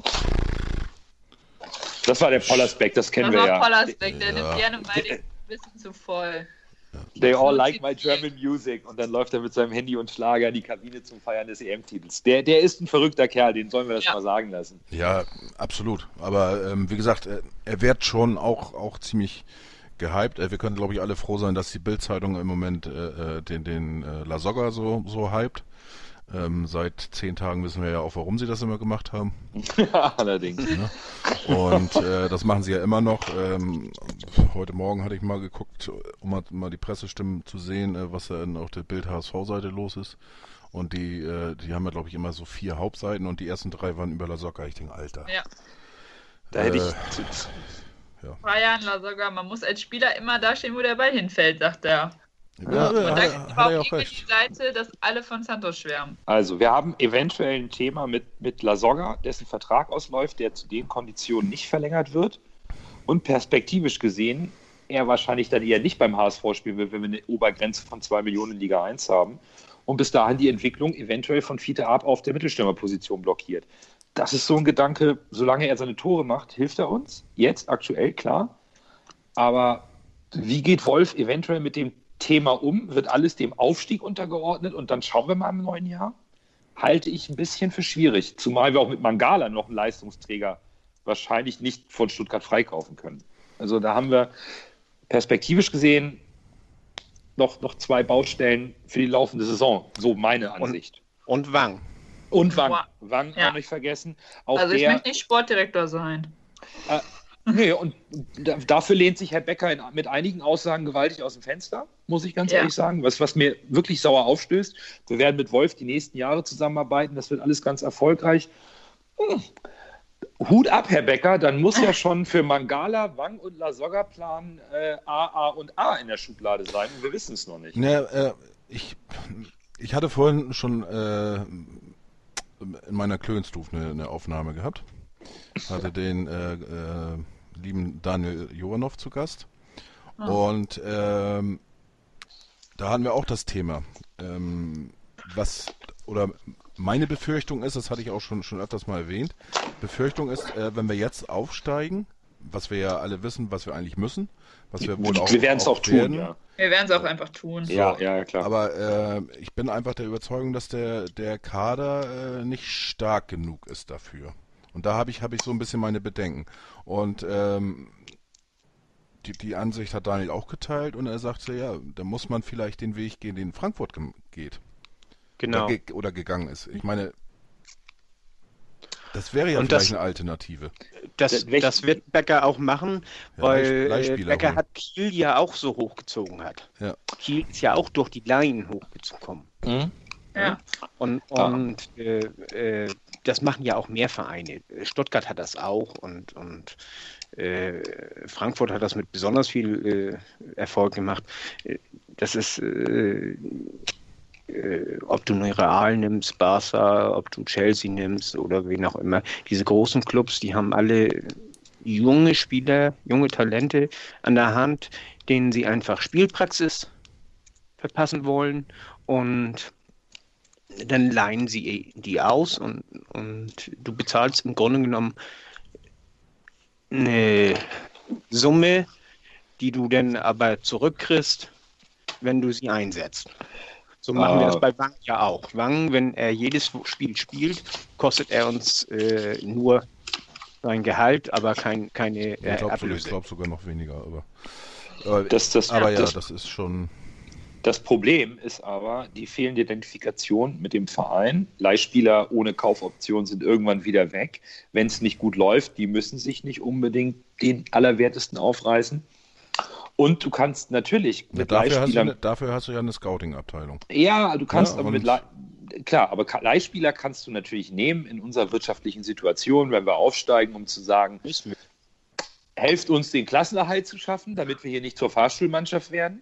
Weil auch aus meiner Sicht ist der Kader in der jetzigen Konstellation, wenn wir jetzt mal die äh, Leistungsträger rausnehmen, die nächstes Jahr nicht mehr dabei sein würden, reicht es nicht. Das Nee, reicht nicht. Das Auf gar reicht keinen Fall. Nicht. Nee, se ähm, selbst, selbst wenn du die drin lässt. Äh, du darfst ja nicht, du darfst ja äh, nicht vergessen, eine Saison äh, hat 34 Spieltage. Das ja, sind, ja, also sind, sind acht Monate und, und äh, da wird sich immer mal irgendeiner verletzen oder wird ausfallen wegen Sperre oder weiß der Geier oder wird auch einfach ein Leistungstief mal haben. Und, und da sehe ich uns in der Breite einfach nicht, äh, noch nicht stark genug äh, aufgestellt. Also jedenfalls nicht für die erste Liga. Nee, und da, da bin ich ganz bei dir. Da würde ich ja den, den, den, das Rad nochmal ganz kurz zurückdrehen und sagen, Jetzt ist die Frage, ordnen wir alles dem Aufstieg unter? Dann, ja. Dann, ja. dann muss zum Beispiel Mangala spielen, dann können wir einen Jonas David nicht entwickeln, der bei uns unter Vertrag wäre als junger Bursche. Der kriegt aber jetzt keine Einsatzzeit, weil wir wollen aufsteigen. An Mangala führt kein Weg dran vorbei. Aber wenn solange Lasogga trifft, führt an ihm auch kein Weg dran vorbei, egal ob er nun am Spiel gut teilnimmt oder nicht. Wenn er trifft und uns die Sieger einfährt, führt kein Weg dran vorbei, kann Fiete nicht im Sturm lernen. Solange Sakai solide weiterarbeitet, wird ein Wagnoman nicht eingesetzt. Und das sind ja die Spieler, die wir eigentlich entwickeln wollen, damit wir sie irgendwann haben. Können wir aber nicht, weil wir aufsteigen müssen. Wir sind eigentlich auch verpflichtet aufzusteigen. Die wirtschaftliche Notwendigkeit ist, ist klar, da kann Hoffmann erzählen, was er will. Wir müssen aufsteigen, sonst ist dieser Kader, der so reicht, um in der zweiten Liga in einem Jahr aufzusteigen, nächstes Jahr eh nicht vorhanden. Und dann hängen wir da unten fest in der zweiten Liga und das will hier keiner. Es ist ein ganz, ganz schmaler Grad, den der Becker vor sich hat. Und deswegen halte ich auch die Aussage zu Hannes Wolf nach dem Sieg gegen Köln zu sagen, hier die nächsten Jahre erfolgreiche Zusammenarbeit, ganz, ganz falsch. Der setzt so unfassbaren Druck auf den Trainer, das ist überhaupt nicht notwendig. Er hat ihn unter Druck gesetzt, indem er sagte, mit Titz hätten wir das Ziel verfehlt und da fehlte mir einiges, deswegen haben wir jetzt Hannes Wolf geholt. Damit war der schon mal zum Siegen verdammt. Und dann haut er jetzt nach dem Spiel gegen Köln noch raus und das wird auf Jahre mega gut. Ist der denn wahnsinnig? Ich habe das, äh, gibt es da O-Töne zu oder? Ich glaube, das hat er im Interview gesagt ja. bei HSV TV. Ja, er hat es, es gibt, ja. es gibt, es gibt, äh, das ist ein Zitat. Es ist ein Zitat, ja. dass, dass wir auf Jahre erfolgreich zusammenarbeiten werden. Das ist ein Zitat, ich kann dir jetzt gerade nicht sagen, wo ich es gelesen habe. Ähm, Würde ich nicht so ernst nehmen, muss ich ja, ganz ehrlich sagen. Doch, ich nehme das ernst, weil Ralf ich Becker nicht. sich hier präsentiert als ein starker Sportdirektor, der nach, seinem, nach seiner Marschroute muss es gehen. Es muss nach seiner Marschroute gehen. Er hat auch klipp und klar gesagt, ich habe hier das Sagen im sportlichen Bereich, das habe ich mir vertraglich zusichern, sonst hätte ich es nicht gemacht. Ich mache das immer auf meine Weise. Das war auch irgendwie in seinem Antrittsinterview. Das wurde ihm auch in Kiel immer, hat er das auch so gemacht ich nehme das schon beim Wort. Und er baut damit unnötig Druck auf, auf den jüngsten Kader der zweiten Liga, den er selber auch mit zusammengestellt hat. Ich finde das unglücklich. Es gefällt mir nicht, dieses absolute, also diese, dieses Herausposaunen nach, nach ähm, dem jetzigen Tabellenstand. Das, ja, das finde ich nicht. Ist, ich finde das auch nicht gut, aber glaub, glaub beim HSV sowieso nie, nie äh, keiner, dass das so eintreten wird. Ja, weißt du, nun glauben wir aber alle daran, dass wir aufsteigen. Dann fühlt sich natürlich ein Bäcker bestätigt, aber ich, ich halte mehr davon, das mal ein bisschen sachlicher anzugehen, die ganze Thematik. Und nach zwölf Spieltagen das, nicht schon die große Trommel zu schlagen. Deswegen, also, ich wundere mich echt ein bisschen über diese Aussage, muss ich sagen. Ähm, Kenne kenn ich bisher gar nicht von äh, Becker. Ich war mhm. heute auch sehr überrascht, als ich es gelesen habe, weil ich dachte mir, so ist nicht dein Ernst, dass du das jetzt so sagst, weil du weißt, wie die Lage hier im Verein ist. Da kannst du doch nicht sagen, wir arbeiten jetzt mit dem über Jahre zusammen. Also, er hat es er im Kicker gesagt, oder, oder im, im Kicker, Interview. Ja. Da steht, äh, ich bin überzeugt, dass wir in einem Jahr noch in dieser Konstellation zusammen sind und dass wir sogar mehrere Jahre zusammen erfolgreich sein können. So Becker im Interview des Kickers. Der Trainerwechsel geht voll auf meine Kappe. Sein können, ja sein können. Er kann sich das kneifen. Er hat seinen Trainer bekommen. Sein Trainer hat drei Sieger eingefahren. Er kann sich einfach kneifen. Wir sind noch lange nicht so gefestigt, dass wir hier davon reden können ähm, und so. Also ich halte das Auftreten von Becker momentan nicht für besonders produktiv und es erhöht unnötig den Druck auf Wolf. Und wir kennen die Medienlandschaft hier, das dreht sich auch ganz schnell. Ja, ja klar, das wird ihm äh, dann irgendwann vor die Füße fallen, das ist ganz wenn klar. Wir, wenn, wir, wenn wir unglücklich als Vierter irgendwie äh, nicht aufsteigen, ne? Dann, dann, dann, dann boah, langt ja schon als Dritter, weil ja, nicht, nicht die Relegation gewinnen. Ja, reicht auch schon und dann ist der Bäcker durch. Dann ist vorbei. Und das muss nicht sein. Er sollte sich jetzt zurücknehmen. Er hat seine Maßnahmen durchgezogen. Peters Titz raus, Hannes Wolf rein. Er hat das Sagen im sportlichen Bereich. Hannes Wolf ist sein Trainer. Klappe halten, Trainer arbeiten lassen. Klar, ja. Pokal, Auslosung war am Wochenende auch noch. Wir spielen zu Hause gegen Nürnberg. Ich finde, was Besseres kann uns eigentlich nicht passieren. Ich finde, die nächste Runde ist auf jeden Fall drin, oder? Definitiv. Also die Auslosung, das war schon okay. Ein Heimspiel gegen Nürnberg ist machbar für uns mit unserem Kader und mit ein bisschen Glück ins Viertelfinale. Toller finanzieller und sportlicher Erfolg. Das sollten wir auf jeden Fall mitnehmen. Ja.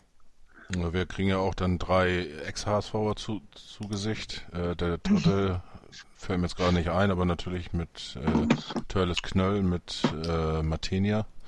Wer und weiß... Hanno Behrens. Ah ja, Hanno. stimmt, Hanno Behrens, ja genau. Das ist schon ein paar ja. Ist schon länger her. Ja, genau.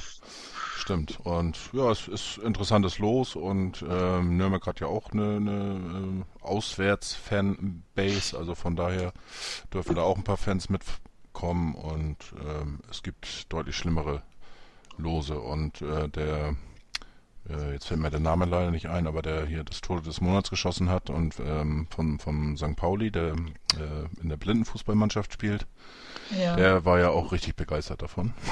ja. ja. Ja, aber ich denke, es ist gut. Also für uns, ja, Heimspiel, machbarer Gegner, auf Augenhöhe. Das, Na, auf Augenhöhe, okay. da bin ich schon ein bisschen, das ist mir schon ein bisschen zu viel, aber Nö. Äh, doch. Mir ja.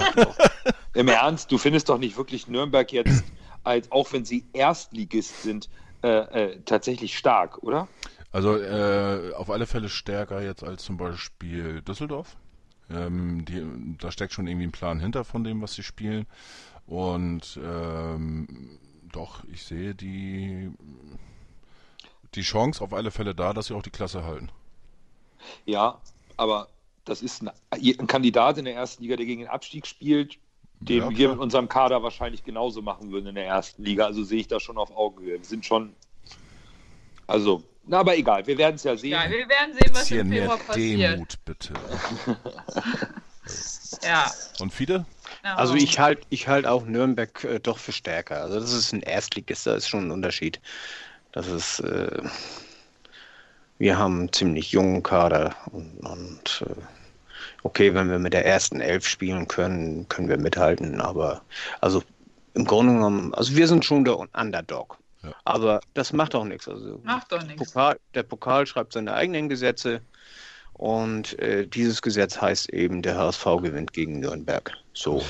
Genau. Aber vom Kader her, ne, ich habe jetzt nur mal ganz schnell gegoogelt, der Etat der Nürnberger für, für die bis ähm, also das, das Gehaltsetat der Nürnberger, ne, das ist äh, auf unserem Niveau. Also die sind jetzt nicht wirklich weit weg. Ja, da magst du ja alle recht haben und so weiter, aber es ist trotzdem eine eingespielte Mannschaft aus der zweiten Liga, die, die ein bisschen, äh, die weiß, was sie spielen sollen, äh, die, die arbeiten mit dem Trainer zusammen, also von daher äh, haben sich jetzt auch ein bisschen gefunden in der ersten Liga.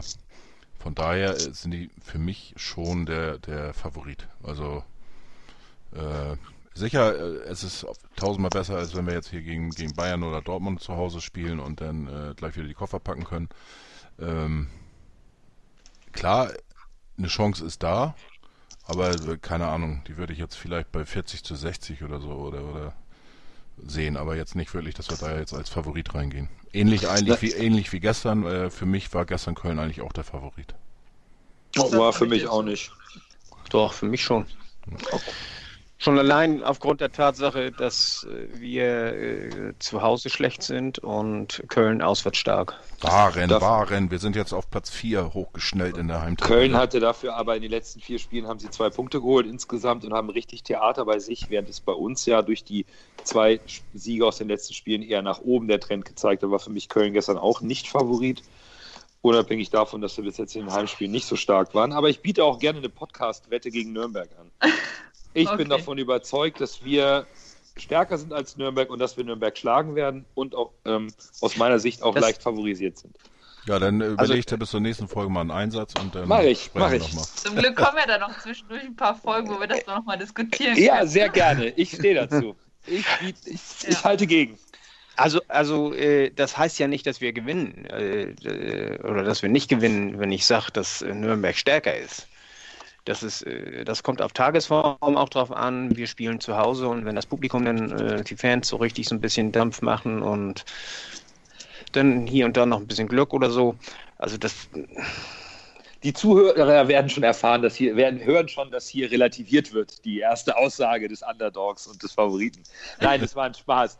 Alles gut. Ich, ich bleibe dabei, ich sehe Also- uns vorne gegen Nürnberg, auch auf dem Papier. Also ich, ich bleibe dabei. Das ähm, Okay. ist, ist unser Los, unser Wir haben noch drei Heimspiel. Monate Zeit. Können wir Also- dann nochmal ein bisschen überlegen, wie wir dazu stehen. Also grundsätzlich, grundsätzlich bin ich der Meinung, wir werden das Spiel gewinnen. Also da, äh, da weiche ich auch nicht von ab. Äh, Aber nichtsdestotrotz sehe ich Nürnberg als Mannschaft stärker als wir es sind. Ja, da, und genau und ich das sehe da meine keinen ich. Widerspruch. Nö, aber genau das meine ich. Ich sehe uns stärker als Nürnberg und in der Entwicklung bis zum Februar werden wir das dann auch belegen. Okay. So. Ja, dann, Ja. dann hat Becker ja auch recht mit seiner Auskunft.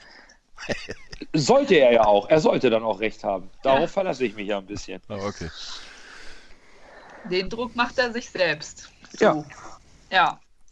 Ja, unsere Freunde aus Bielefeld verlieren noch ihr fünftes Spiel in Folge. Das läuft nicht so. Hm, Und dann ausgerechnet gegen St. Pauli. Ja. Das war, ja. Ich Naja. finde das schade, weil ich den, den Trainer, den mag ich. Also nicht nur, dass ich Bielefeld eigentlich mag, sondern den, den Trainer mag ich auch sehr gerne. Den finde ich sehr sympathisch. Jetzt bin ich, bin ich jetzt wieder der Einzige, der irgendwie mit dieser Freundschaft zwischen Hamburg und Bielefeld nicht so wirklich was anfangen kann, weil ich vielleicht auch die Geschichte dazu nicht kenne.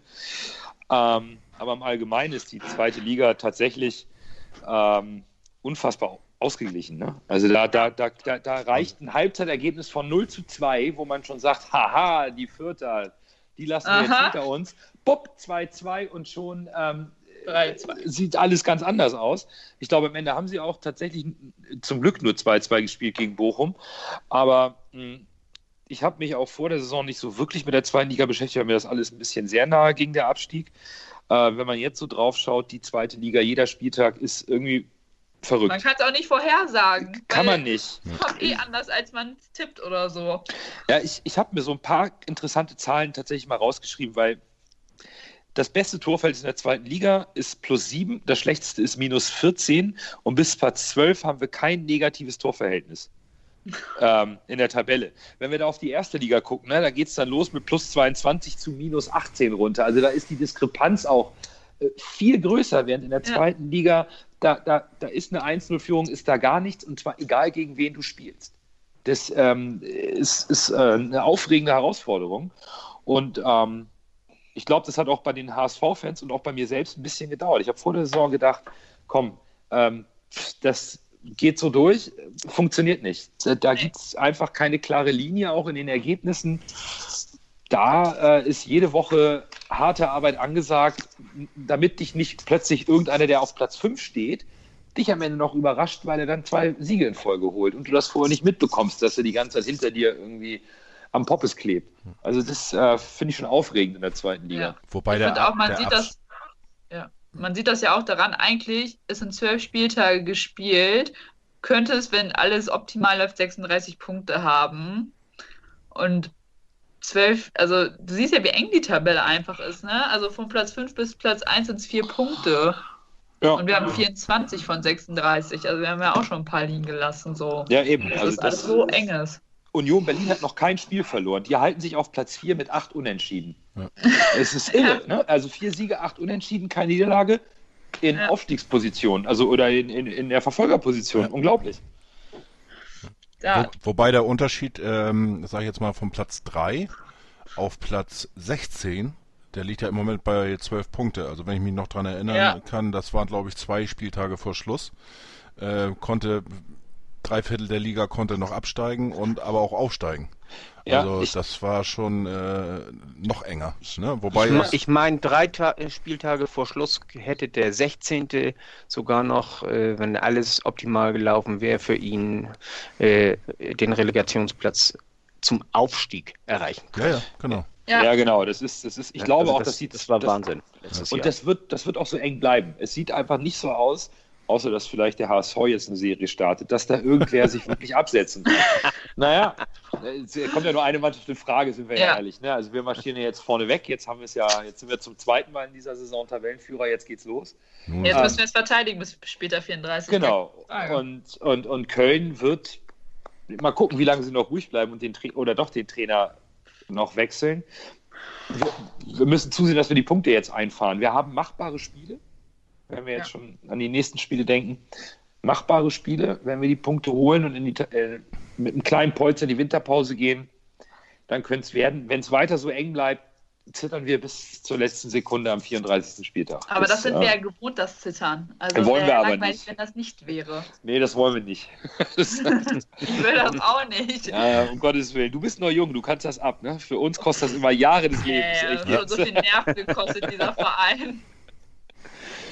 Ja, Nee, aber tatsächlich, also aus meiner Sicht kann man auch nächste Woche die zweite Liga nicht prognostizieren.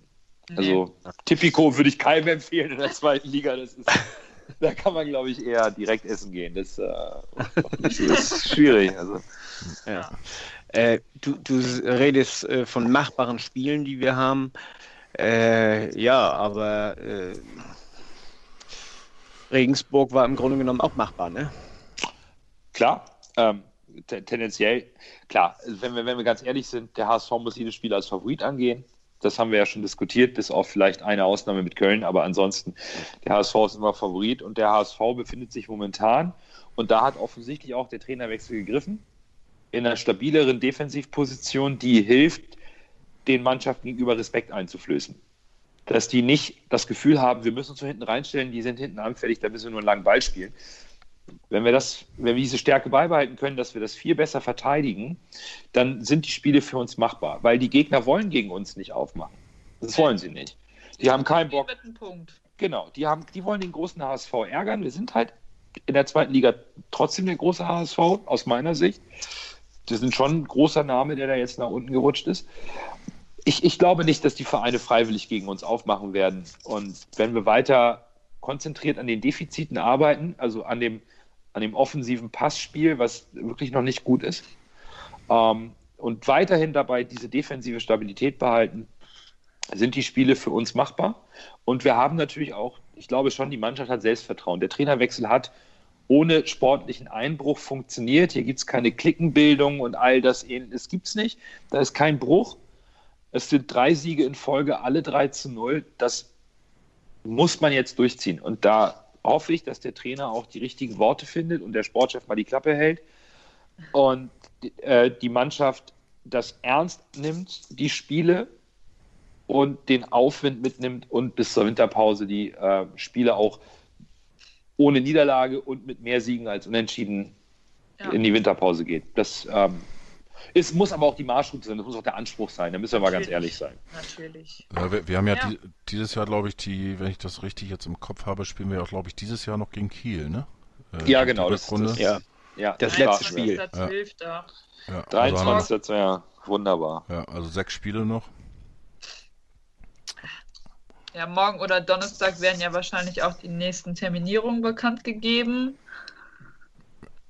Ab dem Duisburg-Spiel. Ja. Genau. Also sechs Ja. Spiele noch, ich denke mal, 14 Punkte sollten sie holen. Ja.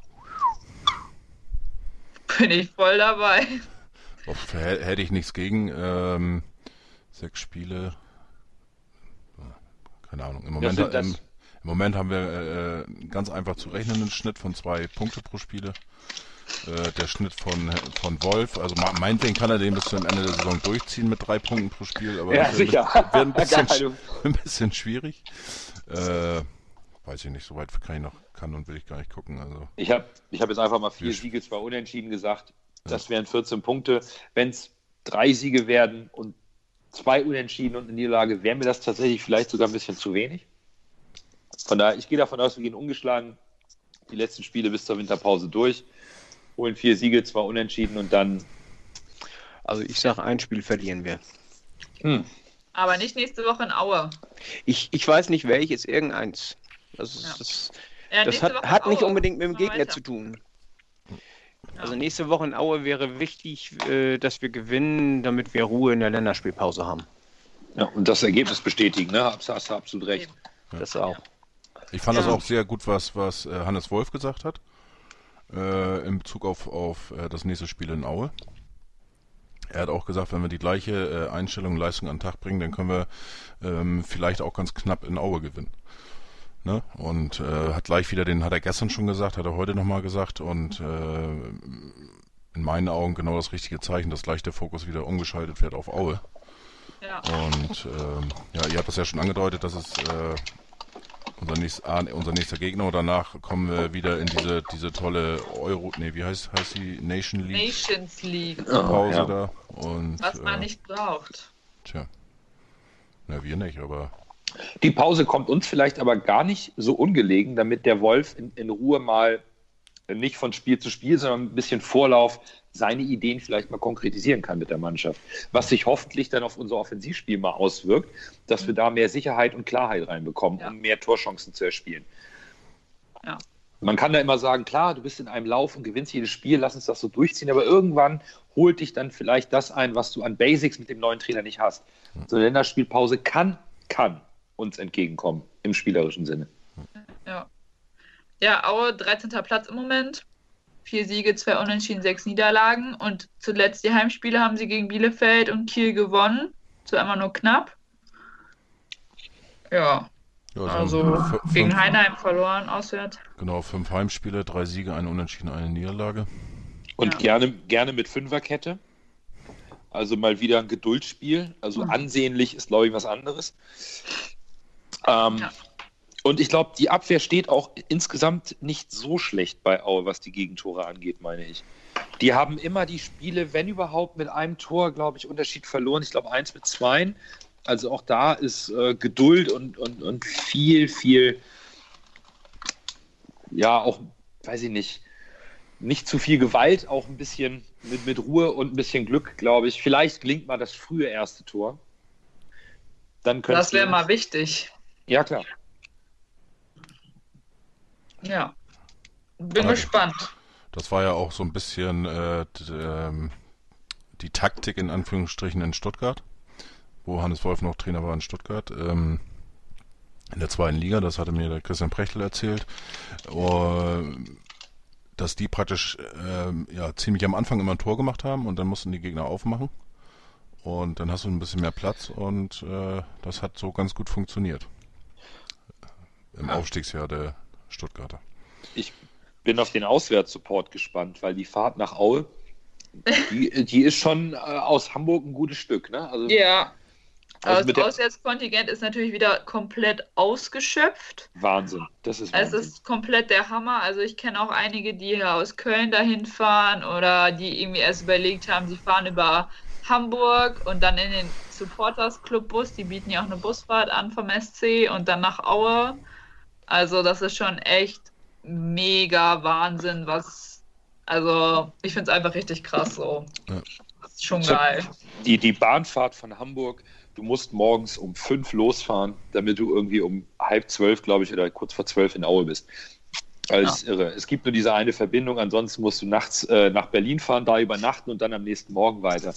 Also das ist eine Wahnsinnstour, die die, äh, die Auswärtsfahrer auf sich nehmen. Auch mit dem Auto dauert es Ewigkeiten. Ja. Das ist schon sehr, sehr beeindruckend, da das volle Kontingent auszuschöpfen, um da Stimmung zu machen. Also das tut der Mannschaft gut, aber das nimmt sie auch ein Stück weit in die Pflicht, genauso weiterzumachen. Richtig. da, das, da fällt mir jetzt auch gerade noch mal ein, hier äh, Mangala, der war im HSV-internen Gespräch da, Ja. wieder, wieder bei HSV TV zu sehen. Äh, der war auch wieder mal, das war auch nicht das erste Mal, wo er richtig beeindruckt war von dem äh, Support. Er sagt, das war richtig geil, glaube ich. Ja, so hat es sagte er gesagt. gesagt. Und ähm, ja, und Mangala ist ja auch ein Leihspieler, weil das Thema hatten wir vorhin Mhm. ja äh, mal Mhm. gehabt, wo du Ja. eben äh, Befürchtung hattest, dass die sich nicht äh, engagieren, ähm, ne, wenn man wenn man zu, zu viel auf Leihspieler und so weiter setzt. Nein, Also, wenn es nicht läuft, wenn es nicht läuft, habe ich gesagt, dass Ja, da okay. das Engagement eines Leihspielers eventuell nicht ganz so hoch ist wie das eines unter Vertrag stehenden Spielers. Aber Ja, anders, andersrum, diese Leihspieler, weißt du, die, die spielen ja auch, das sind ja junge Spieler. Also wir, wir reden ja nicht von einem 27-Jährigen oder sowas, sondern wir reden ja von den, von den äh, jungen Spielern, die ausgebildet werden sollen, die Spielpraxis brauchen und, und die wir für die großen Vereine dann ausbilden. Und äh, da geht das denn ja auch um die eigene Karriere, ne? Ja, Du kannst, du kannst, du kannst natürlich auch so einen Flop haben, weißt du, wie, wie hier. Äh, Halilovic, ne? Das ist so ein Klassiker. ja, oder Drain, ne? Ja, Also Green. gibt's, gi- ja, Julian Green. Lacroix ist halt ein Leihspieler im äh, höheren Fußballalter, aber das ist jetzt auch, glaube ich, gar nicht so. Der Mangala hat schon Bock, weil der zum ersten Mal mal durchgehend spielen kann. Das ist schon, Ja. schon eine geile Sache, ganz klar. Hannes Wolf hat sich auch unfassbar positiv über den Support bei seinem ersten Heimspiel geäußert und meinte auch, das war eine absolute Wucht. Ähm, das, das zeigt dann auch, dass die Fans diesen Trainerwechsel jetzt, ähm, zumindest was die Stimmung angeht, äh, für die Mannschaft gut weggesteckt haben. Ja, also wie Ja. gesagt, äh, äh, Wolf kann da ja nichts für, die Mannschaft kann da nichts für und so. Das, äh, deswegen unterstützen sie die auch weiterhin. Die sind einfach sauer auf den Vorstand, ne? aber nicht auf die Mannschaft, nicht auf Wolf. Ja. Klar, aber oft genug hat der Trainer das immer abbekommen. Ne? Also Ja, aber trotzdem, Wolf ist, Wolf ist ja auch ein sympathischer Mensch. Also insofern, äh, Er ist Ja. auch sehr klar mit seinen Aussagen und ja, von daher, ne, ich denke, das haben, das haben die Fans jetzt gut weggesteckt und jetzt können wir auch den Weg so weitergehen. In Ruhe, ohne irgendwelche Aussagen von irgendwelchen Direktoren. Wir sind aber immer noch beim HSV, oder? Ja, ja, wir sind noch beim. Ich wollte gerade sagen, wa- wann kommt Anki denn in Ruhe mit der Presse? Da, darauf habe ich eigentlich noch gewartet. HSV, Ruhe, Direktoren, Presse, um Gottes Willen. Spätestens in zwei Wochen ist der nächste ehemalige und dann ist es wieder der Ah. Magath oder wer auch immer und dröhnt rum. Das ist, ich meine, damit müssen wir umgehen. Das, Ja. ist, das kennen wir ja schon seit Jahren. Das, selbst hier in Köln, ich meine, hier ist ja Presse auch ganz groß, ne? aber selbst hier hast du das nicht so extrem wie in Hamburg. Also Hamburg ist einfach nur mal drei Klassen größer, was das angeht. Ja, der HSV hat, glaube ich, auch in den letzten Jahren so sehr polarisiert, dass äh, jeder sich genötigt fühlt, bei, Ja. jetzt, bei jeder Kleinigkeit zu sagen, also ich kann das ja viel besser. Ne? Richtig. Also ich, ich wollte ja Anteile kaufen, aber mir spricht ja keiner. Ich, ich kann ja, also, ach, das ist mir. ja. Und, und ich bin beleidigt, weil ich nicht eingeladen werde auf den dritten Sektempfang in der dritten Woche. Also das ist mir jetzt, das ist mir echt Schon ein bisschen traurig, zu. ja. Ja, das ist schon, schon sehr hart, was da teilweise von Ja. außenstehenden Ex-HSVern kommt. Aber Ja. gut, Ja. Gestern noch zum Spiel, Uwe Seeler 82 geworden, Sieg geschenkt, besser geht nicht. Das habe ich auf Twitter noch gelesen. Von wegen, ganz ehrlich, wenn für dich an deinem 82. Geburtstag ein ganzes Stadion Happy Birthday singt, dann hast du es verdammt, dann hast du verdammt viel richtig gemacht. In diesem Sinne, alles erdenklich Gute für dich, uns Uwe von der Nordliebe 02. Das war bestimmt ganz nett im Stadion, als alle gesungen haben. Ja, das wird ja, glaube ich, regelmäßig gemacht, tatsächlich. Ich glaube, beim letzten Mal war es äh, das Dortmund-Spiel, wo er Geburtstag hatte. Da gab es Ah, nicht ganz so, war, war nicht ganz so schön. Ähm, aber 5 definitiv, zu 2 Klatsche. Uwe, Uwe hat, glaube ich, schon ähm, alles richtig gemacht in, in Hamburg. Als Spieler, als Vereinsikone. Vielleicht war er erfolgreich, aber niemandem das übel. Er, ich glaube, er bleibt einfach ähm, der größte Spieler, der je für den HSV äh, gespielt hat. Ja. Und das wissen auch die äh, nachfolgenden Generationen zu schätzen. Das finde ich eigentlich, das zeigt den Umgang eigentlich mit, mit ehrlichen Legenden auch. Und da gibt es auch andere Spieler, die ähm, nicht in der Kategorie von Uwe Seeler, aber die immer noch sehr beliebt sind bei den Fans und ähm, die auch immer Applaus bekommen. Da haben die Fans in Hamburg erstaunlicherweise, das traut man ihnen nicht immer zu, dass sie ein richtiges Gespür haben für die Situation im Stadion. Aber was ehemalige angeht, im Stadion sind sie schon ganz gut. Das, ähm, aber Uwe hat es zweifellos verdient, klar. Gar keine Frage. Gar keine Ist- Frage. Ja. Ich glaube, wir sind durch, oder habt ihr noch was? Ja, hier, Van der Vaart hat aufgehört. Ah ja, Er ja. hat seine Fußballschuhe jetzt an den Nagel gehängt. Haben wir noch einen Co-Trainerplatz frei oder warum macht er das nicht schnell? nee, ja. Der hätte, Also- der hätte, also- Jetzt mal ganz ohne Scheiß, also ich glaube, er wird einen guten Jugendtrainer abgeben. klar. Klar. Er hat einen großen Namen, er ist unheimlich sympathisch und, und äh, äh, engagiert, glaube ich, würde er würde auch engagiert sein und, und er kann, glaube ich, gut mit jungen Leuten. Also das Ja. Ja, ich halte Denke ich aber ähm, nichts davon, den einfach so einen Posten zu geben. Also der sollte dann auch einen Lehrgang machen. Also wirklich Ja, einen das- Trainerschein. Das Ähm, ist klar, Trainerscheine muss er machen. Ne? Also das ist so, so oder Und- so klar. Aber prinzipiell ist natürlich ein Van der Vaart, der mit Abstrichen natürlich auch äh, hier als besonderer Fußballer gilt aufgrund des Talents und auch in der Situation, dass er hergekommen ist beim ersten Mal. Das war ja eine Riesenüberraschung. Und da haben wir einen tollen Ball gespielt. Der ist sicherlich für die jüngere Generation näher dran als ein Uwe Seeler, gar keine Frage. Könnte man machen, sollte man vielleicht auch mal schauen, wenn er ein ernsthaftes Interesse hat, das auch nachhaltig zu betreiben. Also nur ein bisschen am Seitenrand stehen und Autogramme geben, bringt uns da nicht weiter. Ähm, da muss man immer schauen. Aber Van der Vaart ist von der Art, das stimmt, immer sehr sympathisch gewesen, sehr fanaffin. Ähm, es wäre schön, wenn wir ehemalige Spieler auch mit äh, Trainerschein ausbilden, die dann auch für den Campus tätig werden. Das wäre mal ein, ein richtig cooles Ding, mal so ein Zugpferd, wenn die Qualität natürlich der Arbeit auch stimmt, ganz klar. Äh, Das, Ja. das äh, steht vorne an. Ne? Ja, beim HSV Also- nicht immer, aber für uns schon, das ist klar. Ja. Ja, ja klar. Ja. Ja. Ja, aber ich Also denke, das- Hamburg ist ja eh sein Zuhause, warum nicht? Ja, also wäre eine schöne Sache. Aber Im Moment wohnt er ja in Dänemark, oder? Ja, im Moment aber. Ja, aber seine mal, Frau sein- ist doch auch, glaube ich, daher, ne? Und, und haben die nicht Ja. jetzt auch, auch noch ein. Aber ich glaube, der Nee, Sohn äh, ist, spielt ja in Hamburg. Damian, ja, Damian. der, der, der Damian spielt, doch bei Victoria, oder nicht? ja, das war der letzte Stand, der, der Ja. irgendwie bekannt war, weil das er bei Wiki spielt. Und immer was den HSV betrifft, heißt ja immer Stand jetzt. Ne? Also wir wissen noch nicht, wo Van der Vaart dann landet. Ähm, Ja. ja, Also Van der Vaart ist ja in Dänemark, weil seine Frau ja in Dänemark Handball spielt. Sie ist Genau. aber Holländerin, wie er. ah, Ach so, okay. Ja, das wusste ich auch nicht. Ja, Fiete hat das Gala-Abo, der weiß, Ja, was ja. Ich äh, kriege das ja so mit und für Handball interessiere ich mich ja auch als? Handballer. Ich weiß, ich weiß. Das, du greifst ja auch auf einen äh, großen äh, Wissensfundus zu. Das ist schon super. Ja. Hast, du- der hat immer alles parat. Das ist manchmal unglaublich. Da denkst du, du bist auf einer guten Argumentationslinie. Dann sagt er, du, da, nee, hier. und dann, dann guckst du blöd und dann guckst du blöd und dann machst du Tante Google auf, auf drei Fenstern und versuchst dem irgendwie beizukommen. Und er sagt, nee, ist nicht. Da, muss, da muss man immer aufpassen. Der, der weiß das schon. Ja. Das kann ich Ja, bestätigen. cool. Ja, ist sonst noch irgendwas passiert die Woche? Die Ja, die Monate? La Soga halt bei Bild, ne? Vier Und- Folgen Doku-Soap. Das lass, das, das, ich glaube, das Thema lassen wir besser sein im ersten, für den ersten Cast, oder? Also ich glaube, für die erste Folge müssen wir jetzt nicht noch äh, selber mit so einer Doku-Geschichte anfangen. Nein, nein, nein, nein. Nein, also Aber es glaub, war halt diese Woche viel drin, ne? Und der Christian hat dir gefallen, was noch so los war. Ja, wir haben ja noch eine Länderspielpause, da können wir.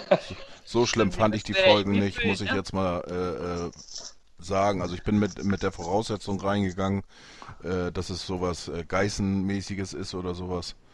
Ähm, von daher war ich doch dann positiv überrascht und äh, ja, ob man das jetzt machen muss oder nicht, das ist ein Thema, da können wir ja gerne mal irgendwann nochmal sprechen, aber so schlimm fand ich das ehrlich gesagt nicht. Also das war ein Einblick eben bei, äh, über die Lasoggas. Ähm, ja, man hat aber eben auch ge gemerkt, ähm, es waren jetzt nicht so 100% äh, Profis bei der Arbeit, weil wenn ich so sehe bei dem äh, bei den Interviews mit äh, Mama Lasogga, mit Kerstin, ähm, die hat ja geglänzt wie eine Speckschwarte. Und äh, Ja. da, das, auch so, was geht eigentlich? Ist da falsch gelaufen? und da hab ich echt gedacht, Alter, mein, mein Gott, das, das sind doch Kameras, das müssen die doch sehen. Ne? ja, Und also, das habe ich auch gedacht. Was haben die damit gemacht? Ja. Licht komplett falsch. Ja, Licht falsch und dann, wie gesagt, wie so ein, wie so ein leuchtender äh, Heiligenschein mit im Gesicht. Das war echt. ne, das war dann ein bisschen, naja, gut, Das aber. war schon krass. Ja, aber Okay. gut, das, das sind halt, äh, äh, ja, auch nicht so richtig hundertprozentige Profis, ne, die sowas dann filmen. Äh, für eine Zeitung und äh, muss man auch einfach sehen. Aber wie gesagt, es war echt nicht schlimm und. Äh, Ich fand den Zeitpunkt irgendwie, aber wie gesagt, anderes Thema, nicht Genau. gerne nicht heute. Aber, aber das erklärt, warum die Bild-Zeitung so gegen Titz geschossen hat, weil er Lasogga nicht eingesetzt hat und nicht Ja. genügend eingesetzt hat. Das war liegt, in, liegt, in dem pures Fall, Eigeninteresse. liegt in dem Falle natürlich auf der Hand. Bei Bild Plus, du musst für Bild Plus bezahlen. Das Ja. sogar macht es umsonst, die generieren Einnahmen und Klicks. Ja. Da willst du keine schlechte Presse über deine Hauptperson auf der Internetseite für, in, für den Hamburger Bereich haben. Genau. geschenkt ist jetzt so. Nein, bloß, Ja. bloß man muss sich mal, äh, äh, das zeigt, man muss sich äh, Gedanken drüber machen, warum schreiben Sie das jetzt, äh, wenn, wenn Sie irgendwas schreiben, wenn Sie, wenn Sie gezielt auf irgendjemanden losgehen. Ne? Hm. Das ist zum Beispiel mit Titz ja auch äh, gezielt auf ihn losgegangen, weil er ja eben keine extra Interviews für die Bildzeitung gegeben hat. Ja, es sind natürlich alles so Rand, äh, Notizen Ja, so. aber ne? das, das kommt so, eins kommt zum anderen. Ja. Denn, äh, hier äh, Hollerbach zum Beispiel haben die ja in Ruhe gelassen. Warum? Ganz einfach. Hollerbach ist mit, mit äh, hier, wie heißt er noch, dem, dem Bildreporter, der mit Kai Uwe Hesse, genau, Kai, Kai. Hesse, genau. Kai Uwe Hesse und, und Britta Kehrhahn? äh, Kehrhahn, genau. Äh, Die sind ja ein Paar und äh, die sind mit Hollerbach befreundet. Ah, okay. Gut. Weiß Bescheid? Ja, das Ja. Ähm, Titz hatte nie die Rückendeckung. Seitdem ist halt so gelaufen. Ich meine, Ja, was, was sollen wir machen? Wir können uns. Ich habe mich darüber sehr geärgert, auch über die Art und Weise, das wisst ihr auch. Hm. Ähm, Im Grunde muss man sich damit arrangieren. Am Ende zählt der Erfolg des Vereins, ganz klar. Ähm, momentan ist er da, in der Hoffnung, dass es so weitergeht. Und dass die Presse dann vielleicht keinen Grund hat, solche, solche Sachen abzuziehen, wobei wir in Hamburg damit immer leben werden. Irgendwas ist immer. Jo. Richtig. Irgendwas ist immer. Ich finde das ein schönes Schlusswort, oder? Du hast das Sagen heute. Ich habe gesagt, Ja, ja. du. Ich finde, das ist ein schönes Schlusswort. Punkt. So. Ja, Leute. Erste Folge äh, Volksparkgeflüster. Ich hoffe, es hat euch gefallen und ihr hört beim nächsten Mal wieder rein. Nächste Woche Dienstag oder so. Ich weiß nicht, wer dann mit Moderieren dran ist. Entscheiden wir das jetzt? Oder würfeln wir? Ja, das wird, das werden wir dann der die drei Tage mal Herrschaften gucken. ist auf jeden Fall dran. Im, im Laufe der Woche irgendwie. Im Laufe Ja. der Woche. Ein, Ja. Eins möchte ich Es- noch, noch loswerden, bevor du Ja. uns verabschiedest in den äh, äh, grauen Alltag der Woche. Ähm, ihr we- an die Podcast-Hörer äh, am Anfang und am Ende, äh, also Intro und Outro, da möchten wir natürlich auch nochmal einen Dank senden an das HSV Netradio und den HSV, wo wir uns dann auch ähm, ja, bedienen durften. Also mit freundlicher Genau. Unterstützung sozusagen vom HSV. Vielen, vielen Dank. Und ich möchte, äh, das äh, habe ich jetzt gar nicht mit euch abgeschnackt, ich möchte jedes Mal eine Podcast-Empfehlung aussprechen.